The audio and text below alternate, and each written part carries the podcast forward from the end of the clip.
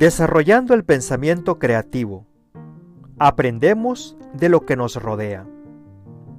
Adam Grant en su libro Originals nos dice que nada es completamente original en el sentido que todas nuestras ideas son influenciadas por lo que aprendemos del mundo que nos rodea. La originalidad involucra introducir y avanzar una idea que es relativamente inusual en un dominio particular y que tiene el potencial de mejorarlo. Por su parte, Juan Pastor Bustamante en su libro Creatividad e Innovación, Factores clave para la gestión e internacionalización, nos señala que la originalidad surge de realizar combinaciones nuevas de cosas ya existentes. Una receta de cocina, el sabor de un vino, la atención en un hotel o un nuevo medio de transporte. Para Juan, la originalidad es el aspecto más característico de la creatividad e implica pensar en ideas que nunca a nadie se le han ocurrido o visualizar los problemas de una manera diferente. El pensamiento creativo hace uso de una característica que es la elaboración, y esta consiste en añadir elementos o detalles a ideas que ya existen, modificando algunos de sus atributos. El mismo Juan menciona que si deseamos activar la creatividad, debemos atender, cuidar y amar. Particularmente, atender consiste en prestar atención y cuando lo hacemos, recibimos la información necesaria para comprender el mundo que nos rodea. Sin prestar atención a lo que nos rodea, es casi imposible que seamos creativos. Fijándonos, detectamos necesidades, descubrimos qué funciona y qué no funciona. Se perciben los agujeros y deficiencias del sistema. Se trata, pues, de encontrar oportunidades donde otros no las ven, usando todos nuestros sentidos. Se sabe que uno de los legados de Leonardo da Vinci fue su gran sed de observar e investigar. A su proceso de visualización le llamaba saper vedere. Da Vinci consideraba que la visualización tenía dos componentes. El primero, conocer algo lo suficientemente bien como para poder visualizarlo o dibujarlo de memoria. Y el segundo, desarrollar un profundo conocimiento de algo de tal forma que se revele su esencia misma, que pueda ser usada para crear nuevas ideas. Si prestamos atención e investigamos, descubriremos nuevas posibilidades. La observación es una habilidad. John Adair en su libro El arte del pensamiento creativo, cómo ser innovador y desarrollar grandes ideas, dedica el octavo capítulo a la importancia que tiene la observación si queremos desarrollar nuestro pensamiento creativo.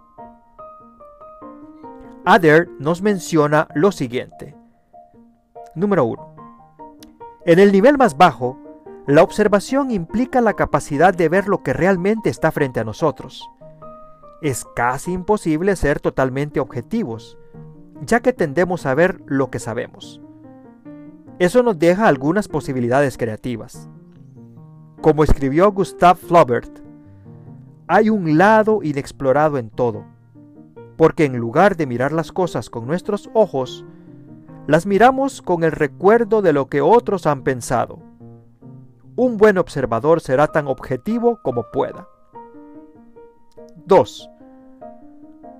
Una de las mejores formas de entrenamiento en observación es dibujar o hacer bocetos.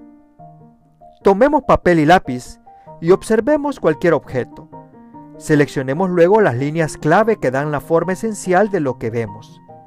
Si lo hacemos, estamos ejerciendo una cuidadosa atención analítica. No nos preocupemos si no podemos reproducir el objeto como lo hace un artista capacitado. Nuestro objetivo es diferente. Estamos usando el dibujo como un medio para aprender a usar los ojos, de modo que realmente podamos ver el mundo que nos rodea nuestros bocetos, por toscos que sean, no solo aumentarán nuestra conciencia del mundo, sino que también nos ayudarán a grabar la escena en memoria, tal como lo hacía Da Vinci. Para él, todo nuestro conocimiento tiene su origen en nuestras percepciones. El interés y la atención detallada es la madre de la percepción. Sir Isaac Newton dijo una vez a un amigo, si alguna vez hice algún descubrimiento valioso, se debió más a la atención paciente que a cualquier otro talento. Y por último, la capacidad que tenemos de prestar una atención cuidadosa, analítica y honesta a lo que vemos es esencial. Si no nos damos cuenta y observamos, no pensaremos. Se trata de intentar ver a una persona, objeto o escena como si nunca antes lo hubiésemos visto en la vida. Entonces, ¿queremos desarrollar nuestro pensamiento creativo? Hoy hemos aprendido que si somos más observadores y documentamos lo que vemos a través de la técnica del dibujo o bocetos, capitalizaremos nuestra inspiración y daremos un paso firme en aprender del mundo que nos rodea para encontrar esas oportunidades que podrán convertirse en novedades. Esperando que haya disfrutado de este episodio, déjenos sus comentarios y compártalo entre sus conocidos. Nos encontraremos con un nuevo consejo para desarrollar nuestro pensamiento creativo la próxima semana. Muchas gracias por su atención.